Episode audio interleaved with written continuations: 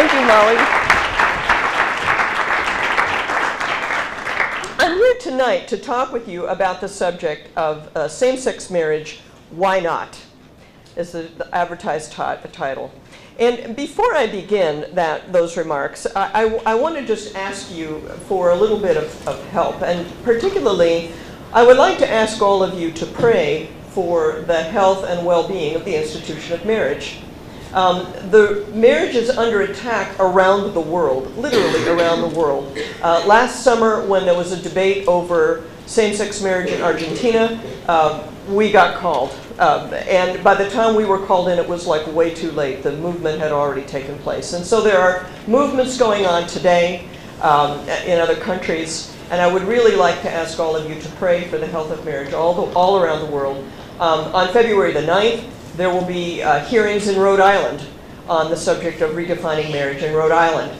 And uh, I may be back on the East Coast to, to, uh, to, to, speak to the state legislature in Rhode Island. So I'd really like to ask for everyone in this room to pray and sacrifice for the health of marriage in our country and around the world. And honestly, I can tell you that a, um, a friend of mine who is involved with the World Congress of Families, uh, which is a big effort worldwide to try to protect the natural family, um, the people in Poland and people in the European Union look to the United States to say, please help us, please save us, because the, things are, you know, rather in rather a difficult way in the European Union in many ways. And so, uh, what happens in America really matters a lot. And so, your prayers and sacrifices will really add up to be something quite substantial and important for the institution of marriage worldwide. So, I'd ask that, that that's the first thing that I want to ask you to do. The second thing that I'd like to invite you to do is that the Ruth Institute, our organization, um, is, a, is, a, is a group that tries to promote lifelong married love to college students and other young adults.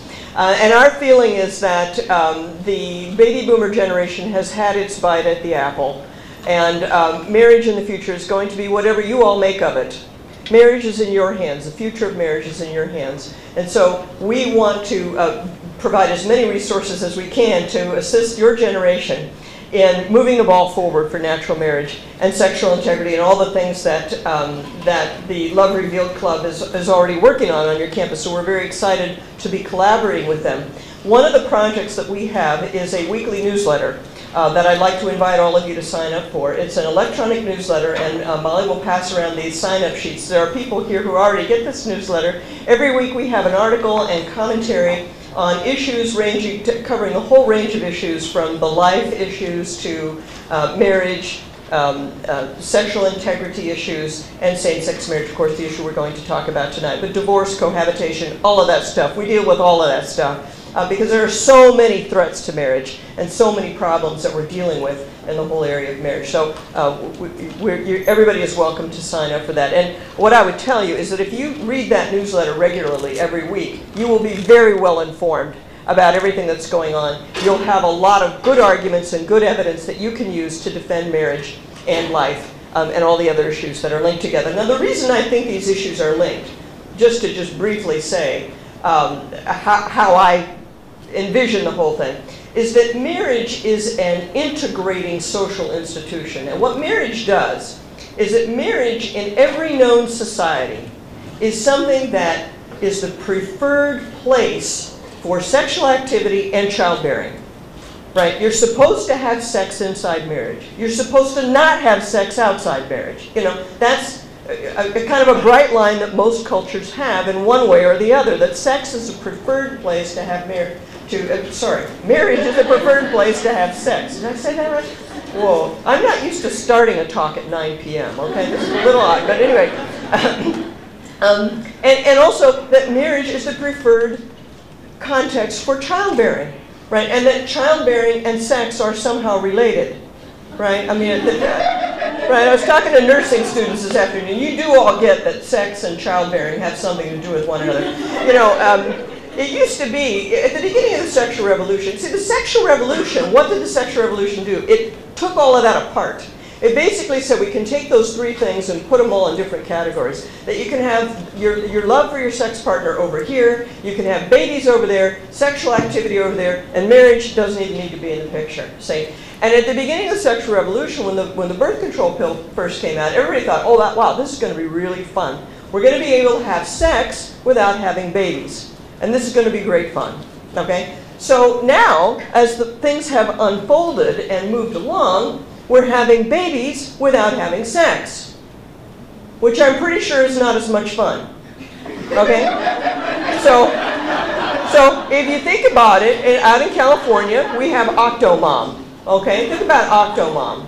Octomom has 14 children and up until now has never had a known act of coitus with a man. This is quite astonishing right? All of those children were artificially conceived. So there's, there's something a little odd about the whole thing. And one of the things that's happened is that we're in retreat from human relationship. That by separating sex, procreation, and marriage, um, we're, we're retreating from one another. And that's why your club, being called Love Revealed, as a chastity club, is actually, that's a very powerful name. Right? And there are a lot of cool clubs going on around the country with really you know, informative names like that, uh, that, that, that, deal with this point. So anyway, it may sound like I'm off the topic, but I'm really not off the topic because to me, the same-sex marriage issue is just the next step down the road. It's like we've got a train that's been going down the road, and same-sex marriage is just one more stop down that same track, right? And, that, and marriage isn't even the end of the track. I'll say something later about what I, where I think the end of the track is. But, but it's really, it really is all just moving along this same line of thought, which is that you can deconstruct the whole thing and separate the whole thing and disintegrate the whole thing, okay? And so that's why the Ruth Institute works on the whole range of issues. If it were up to me, I wouldn't talk about same-sex marriage because it's frankly kind of a bummer of a topic to deal with. Um, everyone yells at you, you know, if you say anything about it. Um, but, um, and I, you know, I'd be happy to just be talking about divorce and cohabitation and all those things where everybody agrees, oh yes, that's, oh, we should really do something about the divorce rate, which is really what they say when they don't really need to do anything, right? Um, you know, sorry, but that's what, that, it's sort of a dodge, you know. I'm getting cynical. You know, I've been around this thing too long, you know, I just don't take people seriously when they talk like that. Anyhow, anyhow, so um, I, I, leading, leading I'm sorry, it's taken a while to lead up to my topic. But one of the other projects that we're working on is a project to engage young adults in the institution of marriage, in the, in the support and defense of marriage, quite apart from the issue of same-sex marriage. So we're going to be doing, we have already been doing, interviews uh, with young adults on the subject of lifelong married love. What do you think take, it takes to keep marriage alive for a lifetime, to keep love alive for a lifetime. We just finished the Real Love Video Challenge where we asked um, student filmmakers to make their own films, and those are up on the Ruth Institute website. We've got 40 or 50 videos up there that were made by people your age, and that the entries have just now closed, so sorry, too late. I came too late. But you can be part of this other project, and we'll be do doing interviews after this lecture tonight. You can get involved in that way in sp speaking up for marriage, sticking up for marriage. So for the core of my talk tonight on same-sex marriage, what you all came for, there are two main topics that I want to cover in my talk tonight on why not same-sex marriage. The first issue that I want to deal with, it's a very important issue, is what is marriage in the first place? And I'm going to deal with that question this way. What is the essential public purpose of marriage? That's the first thing I'm going to talk to you about. What is the essential public purpose of marriage? So I'm not a philosopher. I can't go into essences and stuff like that. I don't know how that's done. But I can talk about social purposes and stuff like that. So uh, if you have, I know a lot of you are, are, aware of some of those kinds of arguments. This is, a, it's the same argument, just uh, it's like you've got a, a, a crystal ball here and you just rotate it and you're looking at it from the other side, right? We're just looking at the same reality but from different perspectives. So the first thing I'll talk about is what is the essential public purpose of marriage? The second thing I want to talk with you about is what's the harm in redefining marriage? What's wrong with same-sex marriage? How does somebody else's marriage affect you? Have any of you ever heard this question? Anybody have you ever heard this is a rhetorical question, right? What, you know, and, and so the, the idea here is that if it doesn't really do any harm, why not just let them have it? You know, just let them have what they're asking for. You know, they're nice guys. You know, they're nice people. That's your, it's your niece or your coworker or you know somebody you care about. So why not just let them have it? Because there's really no harm to it. So the bulk of the talk will be spent on the subject of what is the harm. Okay, what's the problem with redefining marriage? So let's start with the beginning. What is the essential public purpose of marriage? Well, I say the essential public purpose of marriage is to attach mothers and fathers to their children and to one another. The essential public purpose of marriage is to attach mothers and fathers to their children and to one another. Now, why do I say this is an essential public purpose? Well, I mean it in, in two ways. First, it's essential in the sense that this job of attaching moms and dads to their kids is really quite an important job because somebody has to take care of the kids. Right? Somebody has to take care of the kids. Somehow, you have to get children from helpless infancy to adulthood. That, that's got to get done somehow. So that, in that sense, it's essential. But it's also essential in another way. And that is, if you didn't have this purpose, you wouldn't need marriage at all. If you didn't have to solve the problem of getting helpless infants into adulthood, you wouldn't need the institution of marriage. Now let me illustrate what I mean. Suppose we were the kind of creatures that uh, gave birth to our young, that were born uh, pretty much mature and ready to go. Right? They didn't have long periods of dependency. Okay, like a snake or something. Right? The snakes hatch, the little baby snakes slither away, that's the end of it. Mommy snake, daddy snake, you know, they're just, they're not around. Right? It's not, there's not much call for pair bonding in the reptile kingdom as far as I know. Maybe some of the biology people to straighten me out if I'm wrong, but I don't think there's much pair bonding going on with the reptiles, right? Because the young are born alive. They, they don't need a mom and dad around. All right? So if we were that kind of creature, you wouldn't be thinking about marriage, particularly. Or if we were the type of creature that reproduced through some kind of asexual form of reproduction, right? Like we're a little single-cell creature and we just divide or something like that. I, you know, I, I, again, you biology guys can straighten me out here, but not all beings reproduce through sexual reproduction, right? It's just some of the higher vertebrates and stuff do that, right? Right. Okay, so if you were not doing that, if you didn't have male and female, if that wasn't the way you reproduced, no one would have ever thought of marriage, right? It's because you have a mother and father for reproduction, and you have a long period of dependency that you need a social institution like marriage. So without that, you wouldn't need marriage. So that's the sense in which it's an essential public purpose. No one, it never would have entered anybody's mind to come up with lifelong sexual fidelity as a plan. You know, I mean, it just it just wouldn't have entered the mind, right? So um, that's the sense in which it's an essential public purpose. Now, it's public in the following sense.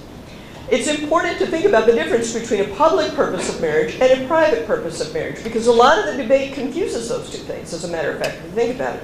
If I ask you, why are you getting married? There could be, uh, you know, 100 reasons why somebody could say, I'm going to get married. You might get married because you really love the other person, you want to spend your life with them, and you've been through a six-month pre-Cana class and you've got it all down. Right? That could be. On the other hand, you could be you just want to have the dress, you want to have the big party, you want to irritate your previous boyfriend, you're trying to get away from your parents, you know, you want to you want to share expenses. You can have a whole lot of private reasons for wanting to get married. Your personal reasons, right? There's all kinds of private personal reasons, private personal goods you could be pursuing by getting married, right? And all of you could name even more of why you might be getting married, right? those reasons, none of those private reasons add up to a single public reason to why you'd have marriage in the first place. You don't need marriage as a public social institution in order for you to irritate your previous boyfriend. You see what I mean? That does not count as a public purpose. So when you hear people talking about marriage, a lot of times you'll hear them saying things, we want to show that we love each other. To which you say, that's nice, but why is that the public's business? Why is the government involved in that? We want social approval for our relationships. Same question. That's nice. I have a lot of friends. I love my sister. I love my, my best friend. I don't need marriage to do anything about that. It, it's none of the public's business. Right? The public has no particular interest in any of those kinds of relationships. If I break up with my best friend, if I quarrel with my mother, that's none of the public's business, right? It's sad, but it's none of the public's business.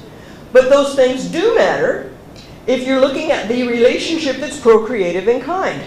Right? Because then instability in the, in the relationship matters. It has a public consequence, namely, what's happening to that public purpose of marriage, bringing the children, attaching children to their mothers and fathers and to one another and to, to each other, okay?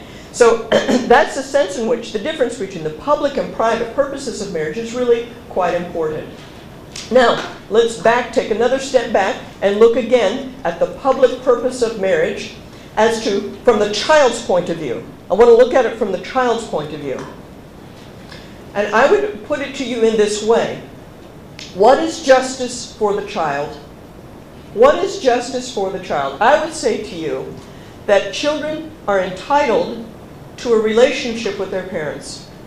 Children are ordinarily entitled to a relationship with both of their parents. This is justice for the child. And every child has a legitimate interest in the stability of their parents' union. Now, I want you to think about that for a minute. Because the stability of the parents' union is the way that a child has a relationship with both of them. So if mom and dad are quarreling all the time, or if mom and dad don't live together, then the child, the child's ability to be in relationship with both of them is hindered and sometimes completely thwarted, right? As probably some of you know well from your own personal experience and observation. You've seen families where the parents aren't living together and the child's relationship with one parent or the other is seriously impaired as a result of that. So children have an interest, a legitimate interest, in the stability of their parents' union. But, as every sensible person knows, children cannot defend their own interests. A child cannot march into court and say, see here, my rights have been violated, someone get over here and do something about it. Right? Which is the way grown-ups handle their interests, right? I mean, you know, if somebody violates your contract, you take them to court, right? Well, that's not going to work with kids. By the time kids are old enough to go march into court, it's too late. They only get one year to be one year old. Right? That window of opportunity for them to be a child in a household at that age is gone. And so to really protect the child's interests, what we need to do is to protect their interests proactively before harm is done. We have to have a proactive institutional framework that protects their interests in advance of harm being done. And that's what marriage is. Marriage is adult society's proactive way of protecting the legitimate interests of children, interests which children cannot protect on their own. Now, a lot of my economics friends and libertarian friends want to reduce the family to a series of contracts, which means they want to reduce family law to a special case of contracts and property law. And I'll just tell you right now, just as an aside, family law has never been that. Marriage has never been that, and certainly relations between children and parents have never been contractual relationships. And the attempt to do that will be extremely destructive. But that is where the deconstruction of marriage is going, to redefining all family relationships in terms of contracts. That's, as I'll show you later, later on, I'll probably get a chance to give you some examples of that.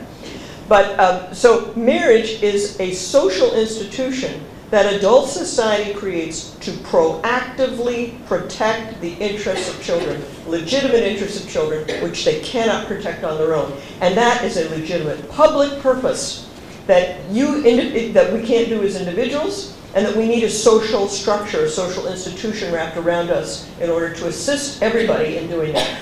That is the essential public purpose of marriage the essential public purpose of marriage is to attach mothers and fathers to their children and to one another. Now, I think it's apparent if you view that as the central purpose of marriage, you will see that same-sex couples and opposite-sex couples are situated differently with respect to that purpose. Right? They're, they're, whatever you might think of gay parenting, Whatever you might think of, of gays adopting, whatever you might think of gays using artificial reproductive technology or anything like that, you have to admit they're situated differently than an opposite sex married couple with respect to that purpose. And so, and so, the courts which have redefined marriage to be the union of any two persons instead of the union of a man and a woman, the courts that have done that have had to redefine the purpose of marriage. Okay? Every time you see a court saying uh, oh, we, oh, we must by all means have same-sex marriage. Same-sex, opposite-sex marriage is discriminatory. Whenever they talk like that, what they have to do is to redefine the purpose of marriage so that the purpose I just mentioned gets wiped out, gets thrown to the bottom of the heap, and basically papered over. So what I want to do is to read to you now the decision of the judge in California who overturned Proposition 8, Judge Vaughn Walker. He, on his own authority, threw out the votes of 7 million voters in California. Did you, did you realize that the, one of the most liberal states in the Union, in a referendum, voted in favor of natural marriage? Did you guys ever have five minutes to celebrate that fact? We didn't. You know, I mean, we, we fought and fought and fought and we won, and you know, we were pretty sure we were going to win. We didn't get five minutes to really raise the roof and be excited and everything because we were in court immediately. So what I'd like to do, is just take a moment and just remind you, we won Prop 8. Okay? Could we have a round of applause for the vote in California? Okay.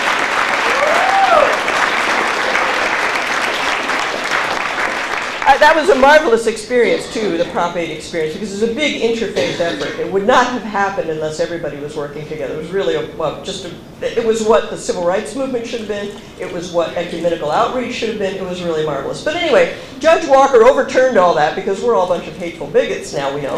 Um, and so um, here's the definition of marriage that he came up with in order to do this. And I want to read this to you. Judge Walker says, Marriage is the state recognition and approval of a couple's choice to live with each other, to remain committed to one another, to form a household based on their own feelings about one another, and to join in an economic partnership and support one another and any dependents.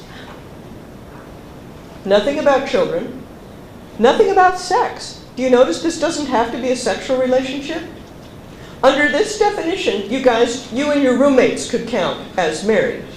Okay? The members of um, Love Revealed could count as married because they're sharing economic resources and maybe they dorm together or something. Okay? Okay? I mean, this definition, there's nothing here in this definition, is what I want you to see. There's nothing there. This is not what we would normally think of as marriage. But that's what he had to do in order to say that same-sex, because by this definition of marriage, of course, same-sex and opposite-sex couples are the same. And so are two roommates, and so are three people, and you know, all kinds of people could fit this definition. Say. So that, that's the problem with this move of, rede of redefining marriage to include same-sex couples, is that you have to wipe away the central purpose of marriage. So that gets us to the point where we can, uh, where we can see we can begin to see that maybe there is something wrong with this. That maybe redefining marriage isn't as innocent or such a small deal as we have been led to believe. So let's now talk about what are the harms that might come from redefining marriage to be the union of any two persons instead of the union of a man and a woman. I would put it to you in this way. I would say that same-sex marriage undermines some key principles of law and some key understandings of social practice. And that by undermining those key principles in law, we're going to have some negative consequences. Okay, so that's what I'd like to do is, is spell out four principles that I believe are the key principles as we currently understand marriage and show how same-sex marriage, how redefining marriage will undermine those principles. The first principle I've already alluded to, but I think it's an established principle, in our law and social practice, and that is that children are ordinarily entitled to a relationship with their mothers and their fathers. It's a key principle in law that children are ordinarily entitled to a relationship with their mothers and fathers. And something extraordinary has to happen for that to not be, for that to not hold true. That adoption is an unusual situation. At one time it was thought that out of wedlock childbearing should be thought of as an unusual situation and should be discouraged. Of course, we've lost that a lot. And so a lot of children of single parents don't have much in the way of a relationship with their fathers, okay? Um, and so already some steps have been taken to undermine that key principle. But same-sex marriage will, as it were, finish the job on this principle. Because same-sex marriage says that as a matter of principle, it's not particularly, children are not particularly entitled at all to a relationship with their biological parents. that you can sever that tie with one parent or maybe even both with no discernible harm for no reason other than the adults want to do it. And it's marriage that will be the vehicle that does that. Marriage will become the kind of thing that separates children from their parents rather than being the kind of thing that attaches children to their parents. Now let me explain how that works. Right now there's a principle in law that is called the presumption of paternity. And the presumption of paternity works like this. When a woman uh, gives birth to a child, her husband is presumed to be the father of any children that she has during the life of her, during the life of their marriage. Okay, so that the who's the mother, who's the father? This is the question. Well, when a baby is born, it's usually pretty obvious who the mother is. Right? There's usually a mother somewhere close by. Right? Usually that's pretty obvious. And so the although there's some exceptions, which I'm going to tell you about in a minute, um, the, so it's pretty obvious who the mother is, and there's a presumption that the woman who gives birth to the baby is the mother of the child, right? Seems sensible to me. Um, but who's the father? The social problem is to figure out who the father is and attach him to the child. That's the, the father's bond is always a little bit more tenuous, so that's a social job that has to get done here. So what marriage, the way marriage works, right? The way marriage works is that the husband is presumed to be the father of any children that she gives birth to. Now, if you take that legal presumption and you couple it with an understanding that sex belongs inside marriage, what you've got is a system that tracks biology pretty closely. Right? In, you know, right? I mean, there's going to be adultery, and there are going to be some cases where you know the, the husband isn't really the father, and so on. But in 95% of the cases, this system is tracking biology. If you have a same-sex partnership, what would be the corresponding principle? Well, the principle that people are trying to put into place is one that replaces presumption of paternity with presumption of parentage. Presumption of parentage. Now, what that means is that if a woman gives birth to a baby, her partner, her same-sex partner, is analogously treated as the father, and she is presumed legally to be the other parent of that child. Now, of course, in 100% of the cases, this is false. Right? She is not the other parent of the child. There is another parent of the child somewhere. He has been safely escorted off the stage and kept off the stage by the legal system. All right? It's typically done by anonymous sperm, sperm donation, but it can be done by a friend. You know, a friend who wants to, uh, you know, help out his his friends and donate a sperm and so on and so forth. But the point is, if you use the, if you say that the presumption of parentage is the same thing as the presumption of paternity, you are deliberately, in advance, excluding one biological parent from that child's life. And it is the law and the law of marriage which is doing that thing. So instead of marriage being the kind of thing that routinely and, and consistently attaches children to both of their biological parents, marriage becomes the kind of thing that separates children, some children, from one of their parents. So this, I would submit to you, is a significant change. This is not a small thing. This is something that needs to be discussed and debated. And I think in the end, a rational discussion of this would show it to be undesirable, an undesirable change. So it's not simply that we don't like gay people, or that we're prejudiced, or that we're bigoted, or that we're bringing up some kind of theological point here. Okay, I haven't said a word about theology. I haven't quoted the Bible once. Haven't quoted haven't quoted John Paul II once, even though I could. But I'm not. Okay, these arguments, this insight, is available to anyone. That this is a substantial difference that deserves to be discussed and not simply hooted down by charges of your being mean and bigoted. And that is what is happening in our very, very toxic discussion around the issue of same-sex marriage. That when you bring up these points, instead of an argument, what you get is yelling. And that's got to stop. That's got to stop. So that's the first harm, one of the first key principles, I think, that will be undermined by redefining marriage. The second one is that um, the second principle that I would say is more of a, a principle of, of uh, social policy or social practice and understanding is that mothers and fathers are not interchangeable. Mothers and fathers are not interchangeable. Most people, I think, believe that to be the case based on their experiences with their parents and their mothers and fathers, um, that moms and dads are different. Um, one of the ways that we can kind of see that is if you look at a lot of social science evidence, you see that the gender of parents matters when uh, father absence is having a different impact on children than mother absence. That father absence has a different impact on boys than on girls. Okay, so gender must matter. Gender must matter. There are a lot of reasons to think that gender matters. But you can see that what's happening here is to say that mothers and fathers are interchangeable. Oh, the kids will be fine as long as they have two parents who love them. It doesn't matter whether they have a mom and a dad. All that data, Dr. Morse, doesn't really mean that. It really just means they need two parents. It doesn't, doesn't matter whether they're biologically related, whether they're male, whether they're female. You're just confusing all these things. Well, no, the reason it looks like we're confusing things is because we have something that's integrated.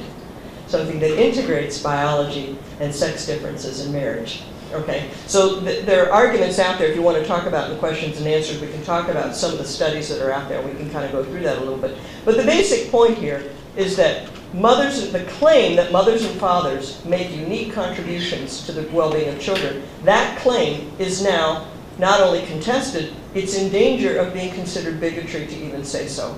So for example, in uh, the Iowa Supreme Court decision, that legalized same-sex marriage in Iowa. Did you guys know that they have same-sex marriage in Iowa? How many of you knew that? Okay. Yeah, you need to get out more, you guys. they have same-sex marriage in Iowa, and that was done by judges. And uh, there was a footnote in the opinion that said, and this is close to a direct quote, the judge said, the idea that children need their mothers and fathers has been shown to be based on nothing but myth. It's a myth that children need their mothers and fathers. Okay, and Judge Walker said words to that effect in California as well. So now, if you took that statement and applied it as a general principle throughout society, you just took that principle and said kids don't really need a mother and a father, and you applied that generally throughout society, you would see at once that it's false. Right, as a, as a general statement, it is certainly false. You would not go to the poor neighborhoods of Cleveland and say, it's a myth that kids need their mothers and their fathers.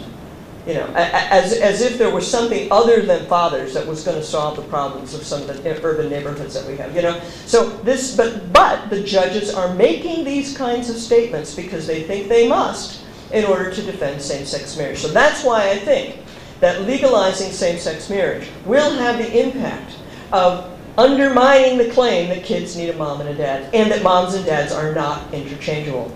And one of the key problems to that, one of the uh, very visible problems you will see flowing from that, is that it is fathers who will be marginalized from the family. Fathers will be further marginalized from the family. Men will be kicked out of the family even more than they already are. Now, you know, when you have a 40% out of wedlock childbearing rate, you've already gone pretty far in kicking men out of the family. Okay? So there's already a lot of energy on that point of, of marginalizing men from the family. But the fact is, if you treat mothers and fathers as interchangeable, it's fathers who are whose connection is the more tenuous, and it is fathers who, uh, uh upon who the greater bur burden is going to bear. The presumption is not going to be, well, we need you around, buddy.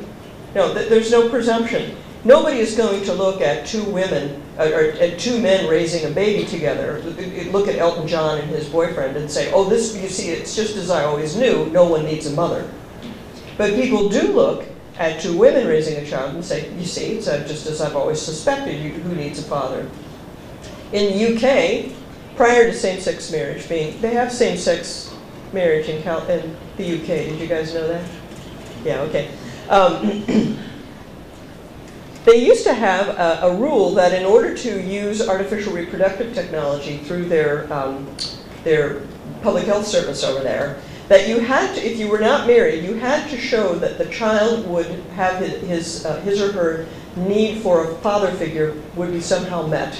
In other words, you had to sign a little affidavit saying, you know, yeah, there's a, you know, my brother will be a father figure, or I have an uncle, or something like that. Was, it was a very perfunctory requirement uh, that, that indicated that if an unmarried woman was going to use this service, that she needed to be able to say that there'd be a man in the child's life somehow. Well, after same-sex marriage happened, they removed that requirement.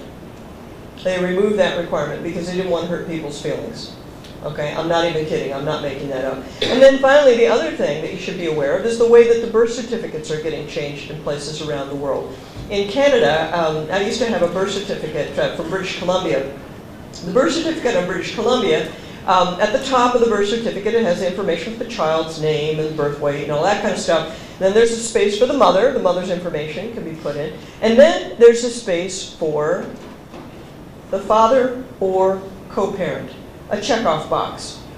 Okay, so fatherhood is reduced to a checkoff box. Okay, so that is why I believe that it is fathers who will be marginalized by saying that mothers and fathers are completely interchangeable. That's where this thing is headed. Now, of course, there's another way you can uh, redo the birth certificate, which I'll tell you about under item three here, which is um, the, the third key principle that will be undermined by same-sex marriage, is that biology is the primary way that we now define parenthood.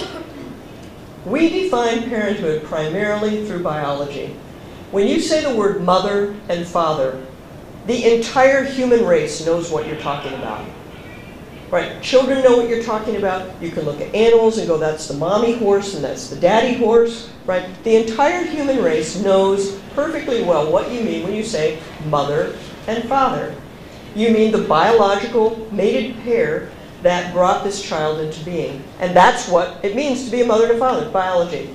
Now, uh, at this point, somebody will always stand up and shout at me, you're forgetting about adoption. Well, now, I don't know how I can forget about adoption, seeing as that I'm an adoptive parent and that I'm a foster parent. But the point is, adoption does not, in fact, undermine this basic principle. Biology is the basic way that we assign parenthood. Adoption exists to deal with exceptional situations, and adoption is a child-centered exception. Adoption exists to give children the parents they need. It does not exist to give adults the children they want. That's the difference. So adoption, as currently understood, is an exceptional, is a way of dealing with exceptional situations. But adoption is also structured in such a way as to not undermine the biological principle. In fact, when you go to adopt a child, the biological mother and father have to surrender their parental rights. You don't have three parents wandering around, right? You have, uh, the, the biological parents have legally surrendered their rights, and those same rights, exact same rights, are reassigned to the, to the adoptive parents. So you've replaced the biological parents with another set of parents that are, in, in all, in, as close as possible, the same thing. There's no way in which you're undermining the biological principle by having a system that deals with exceptions. In fact, that's one of the strengths of our common law system, is we come up with ways of dealing with exceptions. We realize exceptional situations will happen, right? But the idea that biology is unimportant to parenthood is at the core of the redefinition of marriage. And if you, if you see the theme that I'm following here, that since I believe marriage has something crucially to do with children, that redefining marriage is going to redefine parenthood. But nobody ever talks about how we're redefining parenthood, right? But no, nobody ever talks about that. Nobody ever thinks about that. And so one of the consequences that will flow from um, recognizing same-sex unions as the equivalent to marriage, uh, is that children will end up not just with two parents, but with three or maybe four legal parents. Biology will not be the principle by which we assign parenthood. It will be biology plus something else. And maybe biology isn't even as important as the something else. So here's a scenario that one sometimes sees in the case law now. You'll have a lesbian couple that want to have a child together. They find a friend, a friendly friend, who will donate sperm to them. They make some kind of little agreement, okay, that's going to regulate the fact that he's not, you know, he, you know, maybe he'll be a favorite uncle, but he's not the parent. They're the parent, okay. And so then the question is, are these are these agreements enforceable at law? That's the question. He's the biological father. The woman who gave birth to the child is the biological mother. And then there's this lesbian partner who is wanting to be attached to it. So there are places and jurisdictions where there are three names going onto birth certificates. Okay, obviously not biology. Something other than biology is, is running that ship. Okay, you see that? So triple parenting will be unstoppable. There will be no principle to stop that kind of thing from happening. And if you think about it, uh, the idea that you need two, two parents or two people in a married couple is really based on the biological fact of, of reproduction, right? That, that you can create the one flesh union between the man and the woman. That's a complete marital unit, a complete reproductive unit. You don't need a third party in there. In fact, the third party is a problem. You know, usually it's kind of a problem, right? but there is no complete reproductive unit in a same-sex couple. A third party has to be introduced if they're going to have children. And so therefore, what seems natural to us now, meaning a married couple, will no longer seem natural, right? That, that the idea that you should have only two people in the couple, there's no reason to, there's, there isn't any reason to keep it at two. And some people are already starting to talk about this, and case law is already developing around it. There was a puff piece in the Boston, Boston, Boston Globe not too long ago that talked about a child with four parents because it was a lesbian couple and a gay couple, and you know they had it all worked out. And it was all so cool, and so on and so forth. It was very interesting in the story, the, uh, the, the Boston Globe story. They didn't show photographs of any of these people, but they did have like an illustration that was. Um, um, you showed the child kind of in the middle of these four people. It was very interesting that the illustration that they made of the child, you could not identify the gender of this child. Right? It was a unisex kind of looking child. You really couldn't tell what the gender of the child was. Okay? So what's happening to us here is we're free, basically we're freaked out over gender. You know, if I can just put, not put too fine a point on it here. Right? I mean, that's really what's happening to us. And, and so the throwing biology under the bus as a way of determining parenthood triple parenting will be one of the consequences to it, but the other consequence will be uh, will, will flow from the other way you can handle the birth certificate. I want to talk to you about another way you can do the birth certificate, because this is something that came up that was a little kerfluffle, um, not over birth certificates, but over um, passports. Passports. Some State Department functionary came up with a great idea that children's passports should not have a place for a mother and a father on them. Should have a place for parent A and parent B on them. Okay, did you hear about this? This, this came up a little while ago, and it, it, it you know, it was like um, uh, one of these shooting stars. It came, whoosh, it was showing a lot of bright light, and then all of a sudden it fizzled out and disappeared off the horizon because everybody threw up their hands and got so upset about it. You know, taking taking mother and father off the passport. What are you talking about? Parent A, parent B, parent one, parent two. What are you talking about here? But notice saying parent A and parent B is one of the ways to handle the birth certificate too, isn't it? Okay, instead of mother and father, parent A, parent B. Now, what happens when you say parent A, parent B? That means that the woman who gave birth to the child has no particular special standing in relation to that child compared with the woman in the couple who did not give birth to the child. You would think that giving birth to the child would mean that there is an unrebuttable presumption that you are the mother of the child, right? Well, that is turning out not to be exactly quite true because the other woman in the couple, her claim to be the mother of the child is just as great as yours because the law wants to treat them equally. And what happens, I have seen quite a few, I've read quite a few of these lesbian custody cases because there are quite a few of these disputes that come up. And it isn't uncommon to have a, you know, a functioning couple decide to have a child, and then after they have the child for a while, now the relationship blows up and then they're arguing about who gets the child and what the custody disputes look like and so on and so forth. So even without changing the marriage law, we're already confronting this stuff and trying to deal with it. So what's happening is that the woman who gave birth to the child has no special standing with respect to that child over, over and above her partner. So it's almost as if they are both equally the mother of the child. Now I want you to just think about this you're all, most of you are young, most of you aren't mothers yet, but if I were to say this in an audience that had a lot of mothers in it, um, there'd be a big reaction, which I'll show you. Um, think about what it would mean to share the care of your child with another woman. Mothers, think about what it would mean to share the care of your child with another woman, even another woman whom you love right? Is it easy to share the care of your child with your sister or with your mother or with the child's nanny? It is not. And I believe that what's happened in a lot of these cases is that this attachment, the maternal attachment, flares up and surprised both of them. surprised both of these women. They had no idea how difficult it was going to be. And yet the way the law is being driven is being driven to a place where the law itself will be reluctant to say that the one who gave birth is in any way different from the other one, that they're both equally the parent of the child, say, to wipe out biology as the principal way that we assign parenthood. It's very interesting how this is happening, but it, in a sense, it's incoherent. They're trying to do a number of things together that cannot be done, or that can only be done if you deny the body, if you deny that the body matters. I had lunch with your professor Pat Lee today and talked with him about his book on dualism, and I'm just I'm really struck again and again in this debate how often people throw back to me, oh, that's just the body, oh, that's just biology. We're above all of that.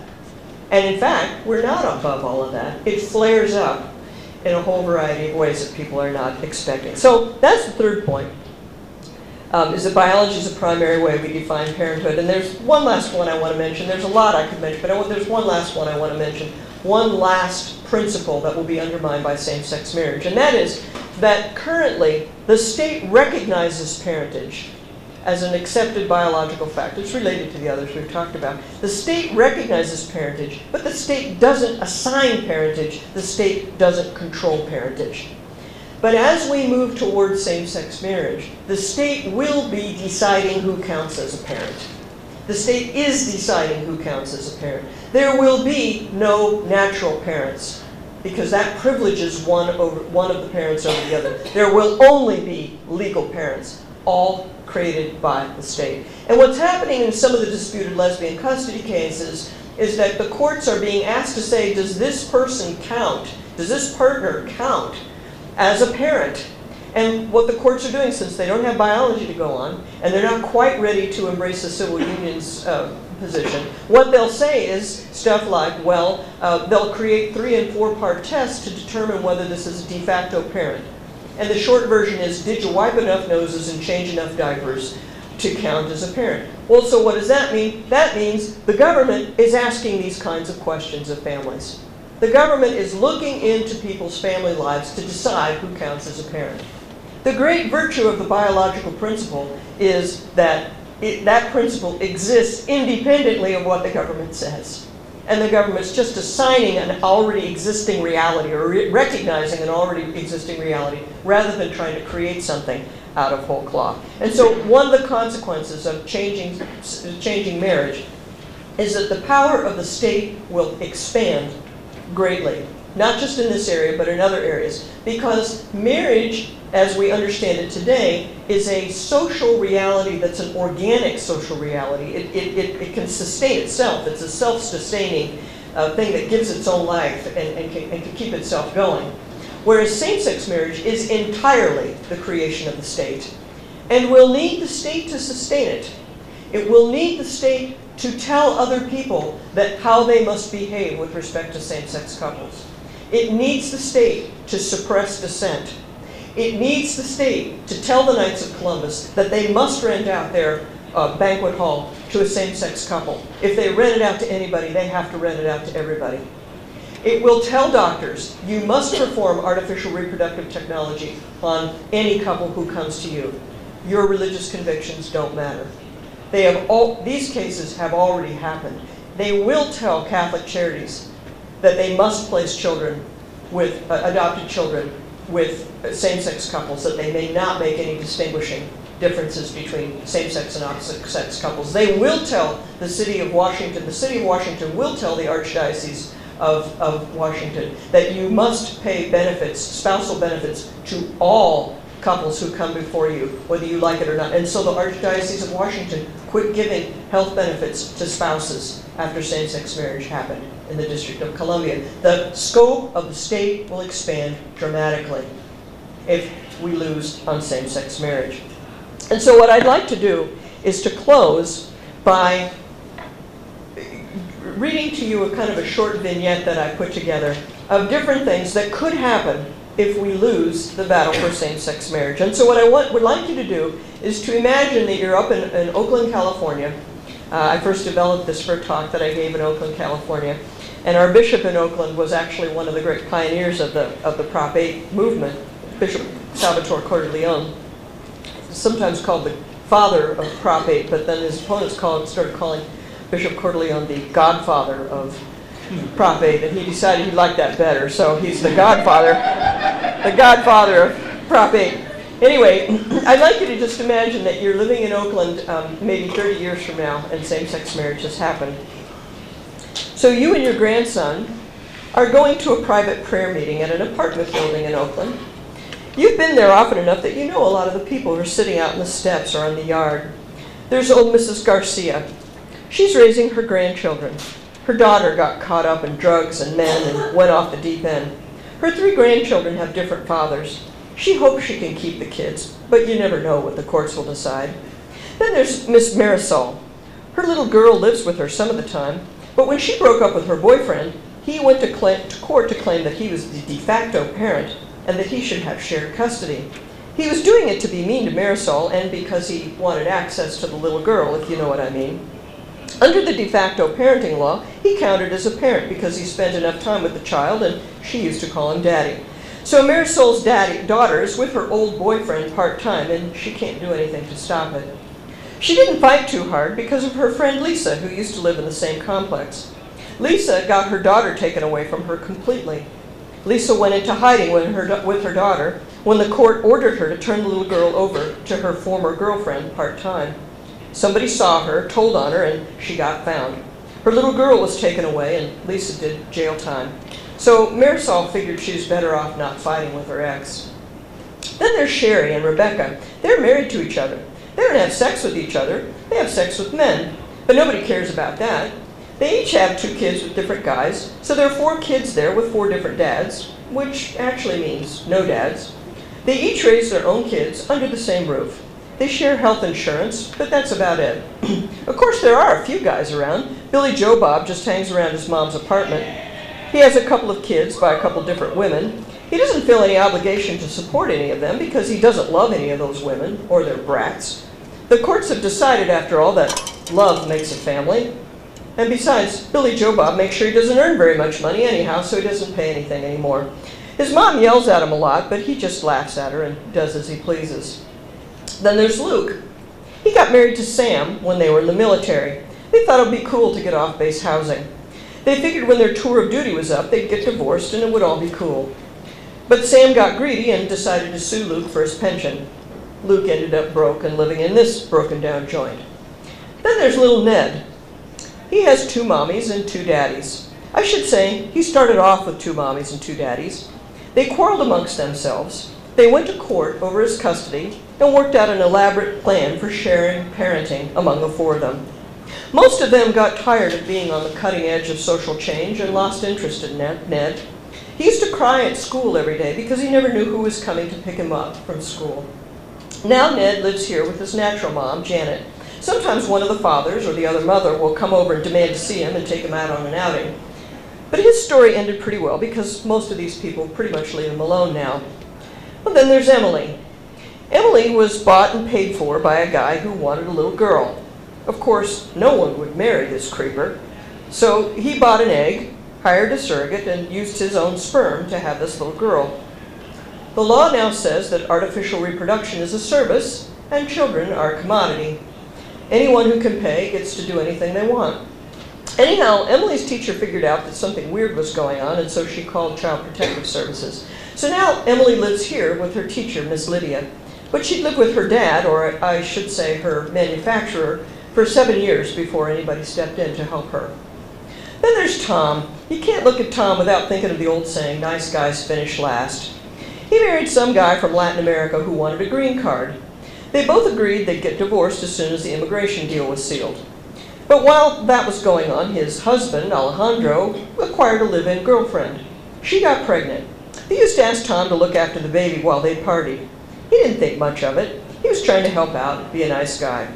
Well, when the time came for Tom and Alejandro to have their planned divorce, he found himself sucked into a child support suit. Unbeknownst to him, the law of marriage says that any child born to one parent during the life of their union is automatically the child of both. So when the girlfriend established his husband as the father of the child, Tom became the parent also. They stuck him for child support. They had it planned out from the beginning. He used to have a pretty nice car and live in a nice house. He still has a good job, but now he's stuck in this wreck of a place. Like I said, nice guys finish last. So you go up the steps to the prayer meeting at Miss Lila's apartment. Not too many people are coming these days. Today it's just Miss Lila, Mrs. Garcia, and old Mr. and Mrs. Villanueva. They used to be very active in Couples for Christ, a worldwide Filipino organization for married couples. But some same-sex couples wanted to join. The organization tried to accommodate them, Christian charity and all that, but the couples didn't feel at home because so many of the Couples for Christ programs talked about how men and women should relate to one another and how they could understand one another and how they should talk to each other. So the same-sex couples sued. The judge made Couples for Christ take out everything that had to do with sex differences, which meant there wasn't much point to the organization after that. Old Mr. and Mrs. Villanueva didn't quite know what to do with themselves after the organization closed. They had lived and breathed Couples for Christ. So Miss Lila brought out the old plaster statue from its hiding place, and everybody brought out their prayer beads. They said their prayers for a while and drank coffee, and you and your grandson left. As you got on the train, you told your grandson, back in the day, these BART trains used to go all over the place. There aren't too many left now. You remember hearing, back at the turn of the 21st century, how much the government was spending taking care of kids that didn't have their own parents. Back then, it cost the U.S. government the equivalent of the GDP of New Zealand, about 112 billion per year. You don't want to think about what it costs today. As you're riding along, your grandson asks you, why is Miss Lila so sad? Well, her brother used to be the Bishop of Oakland. He's been in jail for the last 10 years. She's been praying for him all the time. Why did he go to jail? Well, you know that high school over on Fruitvale Avenue? Sure, Von Walker High School. That used to belong to the Catholic Church. Your grandson's eyes get wide. The church used to have schools? That school used to be called St. Elizabeth Ann Seton School. You couldn't bear to tell him that she had been a great pioneer of Catholic education in America. He wouldn't have understood such a thing. Well, the city tried to tell the bishop that the Catholic schools had to teach stuff that he didn't want to teach. What kind of stuff? Well, like God knew what he was doing when he created men and women, and it's different but equal. That marriage is between a man and a woman. That kids need a mom and a dad. Stuff like that. A lot of people started coming to the Catholic schools because they wanted their kids to learn that stuff and no one else was teaching it. One day the police came to force them to get rid of some books, and all the parents came to the school to guard their kids and their books. The bishop blocked the doorway to the school. The police took him away. Some of the parents tried to fight back, but when the police started taking kids away to put them in foster care, most of the parents gave up. The bishop's still in, in jail. He was one tough guy.